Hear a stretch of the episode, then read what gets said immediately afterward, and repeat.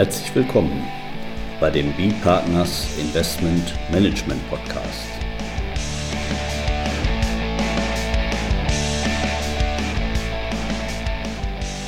Immer wieder Mittwochs, kurzer Wochenrückblick, was in unserer Beratungspraxis besonders interessant war. Unser Thema heute? Die Anrechnung ausländischer Körperschaftssteuer auf die inländische Gewerbesteuer. Mit Carsten Bödecker, Partner bei B-Partners. Ja, schönen guten Tag zusammen. Heute haben wir wieder ein spannendes Thema. Letzte Woche hatten wir eben auch einen Fall jetzt bei einem Mandanten, der ja eine höhere ausländische Steuer hatte als eben die 15% Körperschaftssteuer, die in äh, Deutschland zu zahlen sind. Und deswegen hat er kein Anrechnungspotenzial gehabt für ausländische Körperschaftssteuer. Er musste aber auch Gewerbesteuer zahlen in Deutschland und deswegen war nun die Frage, wie geht man damit um? Können wir hier die ausländische Körperschaftssteuer auf die inländische Gewerbesteuer anrechnen? Ja, und hier hilft, sag mal, zunächst einmal, man muss mal gucken, wie die Entwicklung weitergeht, ein recht aktuelles Urteil des äh, Finanzgerichts Hessen vom 26.08., also 26. August äh, 2020. Diese, diese Entscheidung ist, ist äh, in ein paar äh, Zeitschriften veröffentlicht worden, auch mit Anmerkungen. Ähm, zuletzt zum Beispiel in der ISDR 2021, ähm, Seite 271 folgende. Und das hilft dir deswegen, ja, weil so eine Anrechnung einer ausländischen Steuer auf die deutsche Gewerbesteuer, das ist nicht so ganz einfach. Und wenn man sich da so ein bisschen mit dem Thema beschäftigt, so wie wir das jetzt eben auch nochmal aktuell tun dürften, dann stößt man auch so auf so Äußerungen wie das Wesen der Gewerbesteuer als Real- oder Objektsteuer würde eben einer Anrechnung ausländischer Körperschaftssteuern äh, widersprechen. Ja, wenn ich sowas höre, nicht, das Wesen der Gewerbesteuer, ja, da, da, da stellen sich mir so ein bisschen immer die Nackenhaare aufrecht. Das Wesen der Gewerbesteuer, was soll das sein? Frage ich mich da. Erinnert mich so ein bisschen an das Gespenst von Canterville Erzählung von Oscar Wilde. Ja, die haben irgendwie Amerikaner haben da, glaube ich, irgendwo in England ein Schloss erworben und in diesem Schloss, da gab es nun ein Gespenst. Und das geisterte da rum mit seinem Wesen, rasselte mit den Ketten und, und erneuerte da immer so einen Blutfleck. Und die Amerikaner, pragmatisch wie die nun mal sind, die haben also dem Gespenst empfohlen, da so ein Schmiermittel zu nutzen, damit die Ketten des Gespenstes nicht so klackern und haben immer diesen, diesen Blutfleck mit irgendwie irgendwelchem Terpentinersatz oder, oder was immer, irgendeine Chemikalie, haben die den immer entfernt. Haben sich also nicht schocken lassen, sind da ganz pragmatisch rangegangen. Ja, wie äh, soll das nachher am Ende so gelaufen sein? Das Gespenst hat sozusagen dann durch den Pragmatismus der Amerikaner am Ende auch seinen Frieden gefunden und sich zur ewigen Ruhe begeben. Der Spuk war vorbei. Ja, so ein bisschen kommt mir das immer mit diesem Wesen vor, wenn, wenn ich sowas höre, wie, wie, wie so ein Spuk. Ja, worum, worum geht es denn da und warum haben wir keine Anrechnungsvorschriften? Denn die Gewerbesteuer, das muss man ja auch sagen, das ist äh, ja, ein, eine, eine Steuer, die sich sehr geändert hat über viele Jahrzehnte und zurzeit jedenfalls, aber das kann man auch sagen, mit einem niedrigen Körperschaftssteuersatz, den wir auf der einen Seite haben, von, von 15 Prozent. Da kann die Gewerbesteuer, je nach Gemeinde, nicht, liegt man da auch eben gut bei, bei 15 Prozent, hat also eine ähnliche Bedeutung wie die Körperschaftssteuer heute, kann man sagen. Und jetzt ist jetzt nochmal zurück hier dieses Wesen der Gewerbesteuer, was eben dann häufig dazu benutzt wird, um zu sagen, gibt keine Anrechnung. Das ist eben die Einordnung der Gewerbesteuer als sogenannte Realsteuer. Gut. Im nationalen deutschen Steuerrecht, da sind wir ja relativ frei, wie wir da jetzt bestimmte Steuerarten einordnen. Realsteuer, sagen wir, die weitere Realsteuer neben der Gewerbesteuer, das ist die, ist die Grundsteuer. Da kann man das eben schon genauer sehen eigentlich bei dieser Realsteuer. Worum, worum geht es da? Da geht es eigentlich eben nicht um eine Steuer auf ein Einkommen, sondern sagen wir, auf, auf, auf eine Sache sozusagen. Aber ja, dieses, diesen Realsteuercharakter, bei der Gewerbesteuer, das hat es früher mal gegeben, da war eben Bemessungsgrundlage, glaube ich, irgendwann mal auch einfach die, die ausgezahlte, der, der ausgezahlte Lohn, die Lohnsumme. Da kann man sagen, okay, das, das war jetzt hier keine Steuer vom Einkommen. Konnte man vielleicht noch sagen, das ist, also, oder da konnte man mit gutem Recht sagen, das ist hier so eine Realsteuer. Aber mittlerweile ist letztlich, ist das, ist das eine zweite Ertragssteuer, würde ich sagen. Jetzt ist es allerdings so, dass anders als bei unseren klassischen Ertragssteuern, Körperschaftssteuer, Einkommensteuer, wo wir eben Anrechnungsvorschriften haben, einmal eben den, den 34c Einkommensteuergesetz und darüber im Paragraph 26 Körperschaftssteuergesetz auch dann eben die, die Anwendung des, des 34c Einkommensteuergesetzes, haben wir sowas in der Gewerbesteuer nicht. Ganz ursprünglich brauchte man das auch nicht, war eine Realsteuer.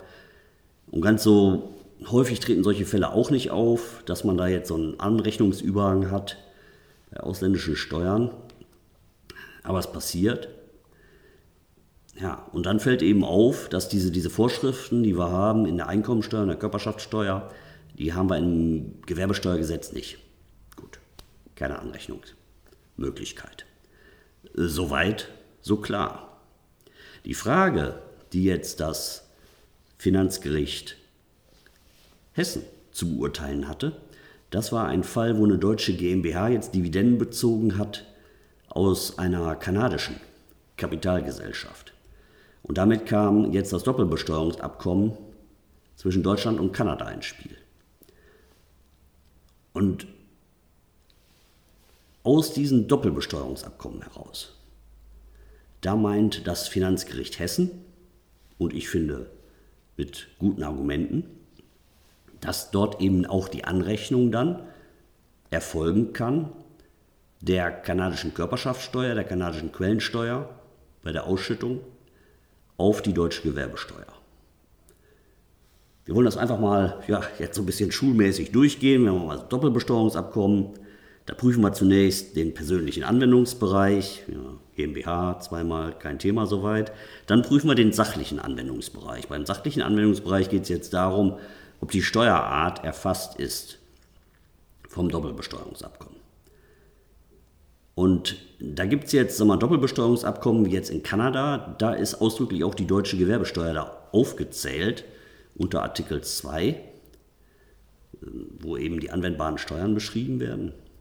Gibt aber auch, wenn wir uns auch einfach mal Musterabkommen nehmen, also selbst wenn die Gewerbesteuer da nicht auftaucht, da steht dann eben drin, dieses Abkommen gilt ohne Rücksicht auf die Art der Erhebung für Steuern vom Einkommen, die für Rechnung eines Vertragsstaats oder seiner Gebietskörperschaften erhoben werden. Und da geht es jetzt diese Frage, Steuern vom Einkommen. Fällt da die Gewerbesteuer darunter? Ja, da sagen eben manche, nee, ist ja eine Realsteuer.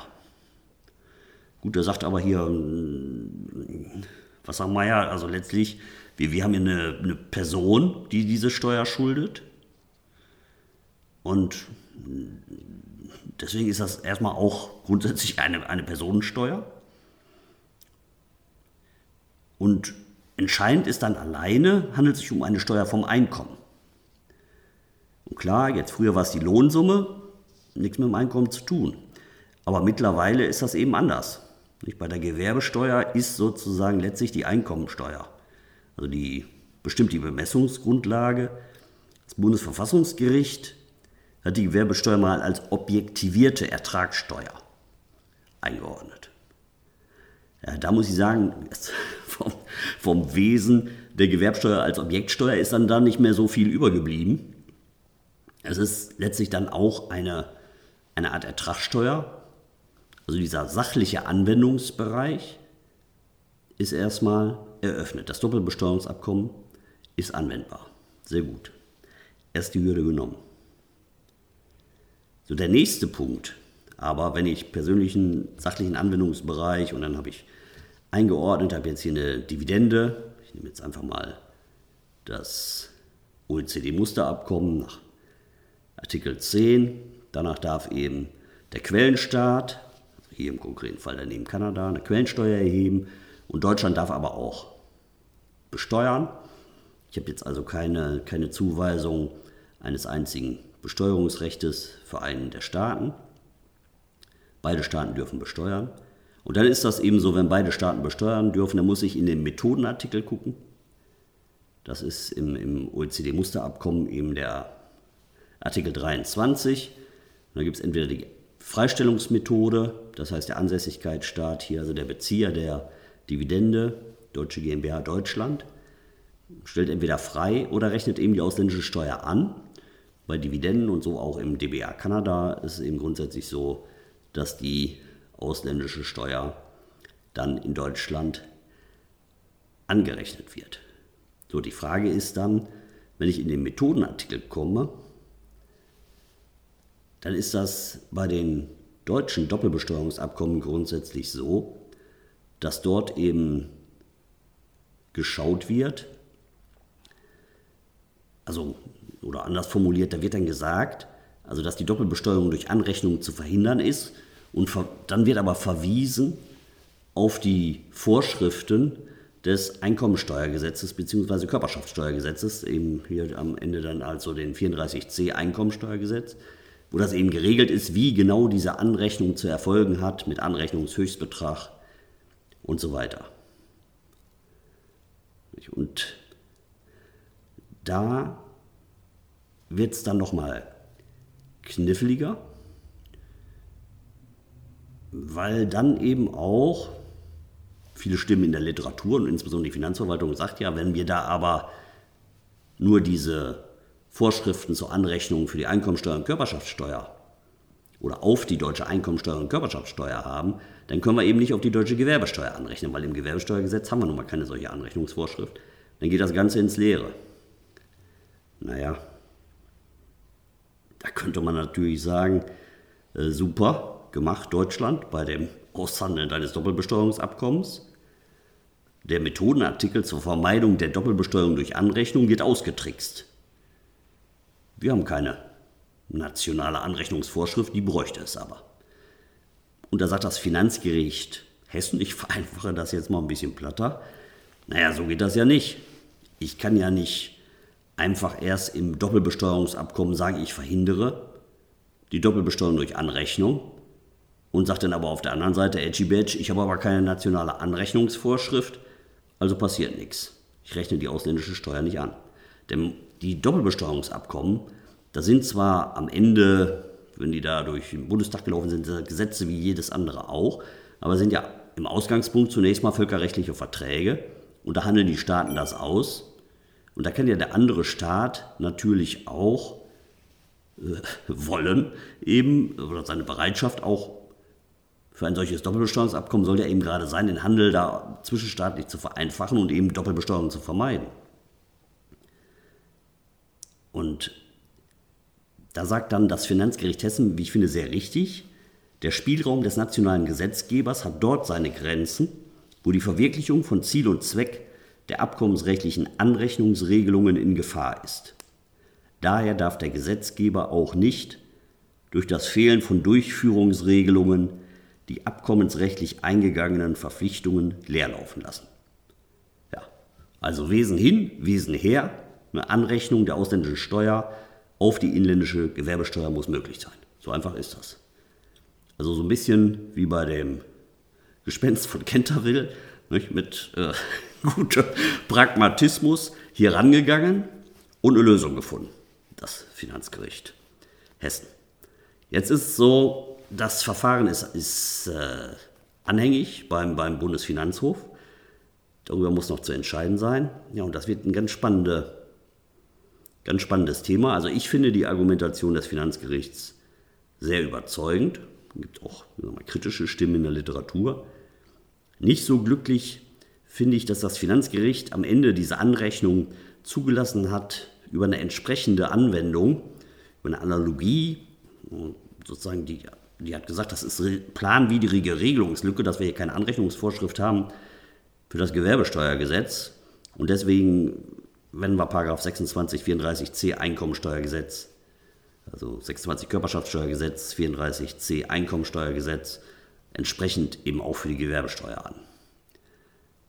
Ja, und das halte ich, ich halte das Ergebnis nicht für falsch, ein bisschen unglücklich vielleicht, weil diese, diese planwidrige Regelungslücke, diese, diese Rechtsfortbildung, nicht, das ist sozusagen der Königsweg der richterlichen Auslegung. Und ob der Bundesfinanzhof das dann da schluckt, dass das Finanzgericht Hessen eben sagt, ja, das ist eine planwidrige Regelungslücke und der Bundesfinanzhof das allerdings in seinen Entscheidungen nicht selber festgestellt hat bisher, ja, ob das denn so hingenommen wird, da muss man, das muss man mal sehen. Der ähm, Michael Lang, der hat in einem Aufsatz in der ISDR, hat auch andere Wege noch aufgezeigt, wie man das lösen kann, statt einer solchen ja, entsprechenden Anwendung der Anrechnungsregelung, sondern wir, allein aus dem DBA heraus. Das ist veröffentlicht auch in der, in der ISDR 2021, Seite 584 folgende, indem man einfach sozusagen das DBA anwendet und die Anrechnung daraus. Naja, man muss gucken, wird ein spannendes Urteil werden. Und wenn das kommt, dann werden wir auf alle Fälle nochmal in einem Podcast darüber informieren. Aber in der Zwischenzeit, wer eben solche Themen hat, der sollte sich, der sollte halt diese, diese versuchen, diese Anrechnung zu nutzen, unter Verweis eben auf dieses anhängige Urteil. Ja, das war unser Podcast heute. Ich bedanke mich für das Zuhören und sage Tschüss, bis zum nächsten Mal.